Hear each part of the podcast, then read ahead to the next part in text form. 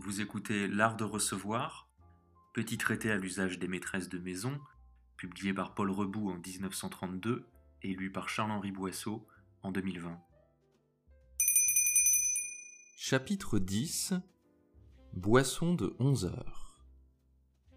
Après le dîner, vers 11h30, que faut-il servir?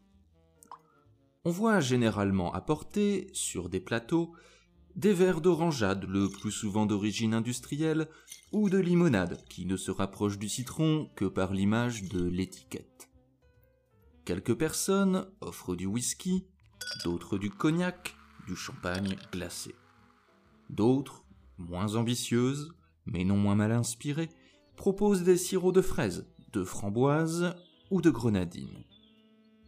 Raisonnons un peu, s'il vous plaît. Vos convives ont bien bu, bien mangé, ils ont l'estomac plein.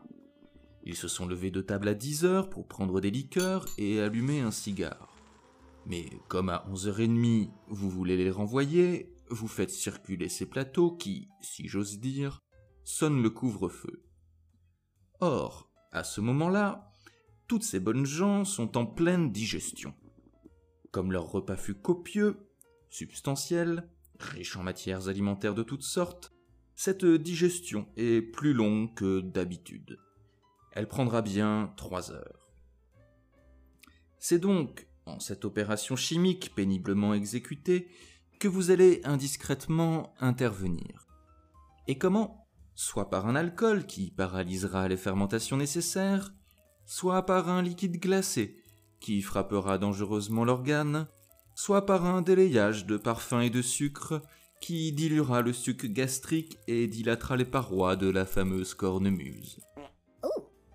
Ah, qu'elles seraient bien inspirées, les maîtresses de maison qui se contenteraient d'offrir à leurs convives un verre d'eau, d'eau très fraîche et non glacée, d'eau gazeuse, mais gazéifiée naturellement, d'eau aromatisée par une tranche de citron. La voilà bien, la boisson qui ne gâtera rien, bien au contraire, la boisson qui désaltérera et qui rafraîchira en accélérant la digestion au lieu de la paralyser. Si toutefois vous tenez absolument à prolonger l'animation de vos convives, si vous voulez qu'ils demeurent chez vous jusqu'à 2 ou 3 heures du matin, eh bien, qu'il me soit donc permis de vous donner une recette de boisson d'après-dîner une recette tout de même moins périlleuse que celle dont on fait usage. Sucré de 3 cuillerées de sucre en poudre, 1 litre d'eau gazeuse naturelle très fraîche. Ajoutez une bouteille de vin d'Anjou bien parfumé. Joignez-y le jus pressé d'un citron et le jus pressé de 6 oranges que vous aurez préalablement fait macérer dans l'eau. Et terminez par un verre à Bordeaux de curaçao. Vous aurez alors une boisson qui ne sera ni trop âpre, ni trop fade, qui aura un goût de fruits et qui sera soutenue par un suffisant degré d'alcool. Servez-la bien fraîche. Je crois que si votre Anjou est d'origine et si votre Curaçao est d'une marque sérieuse, vos convives n'auront pas, en sortant de chez vous, un de ces mots de tête qui justifient si souvent les plaisanteries et les paroles malveillantes prononcées contre les personnes par lesquelles on a été accueilli.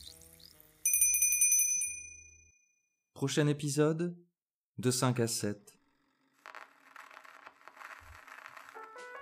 Que les vents soient doux, et si cette émission vous plaît, n'hésitez pas à en parler autour de vous, à laisser une note ou un commentaire sur iTunes, et bien entendu à nous suivre sur Instagram, dans un univers très art déco, at l'art de recevoir.podcast.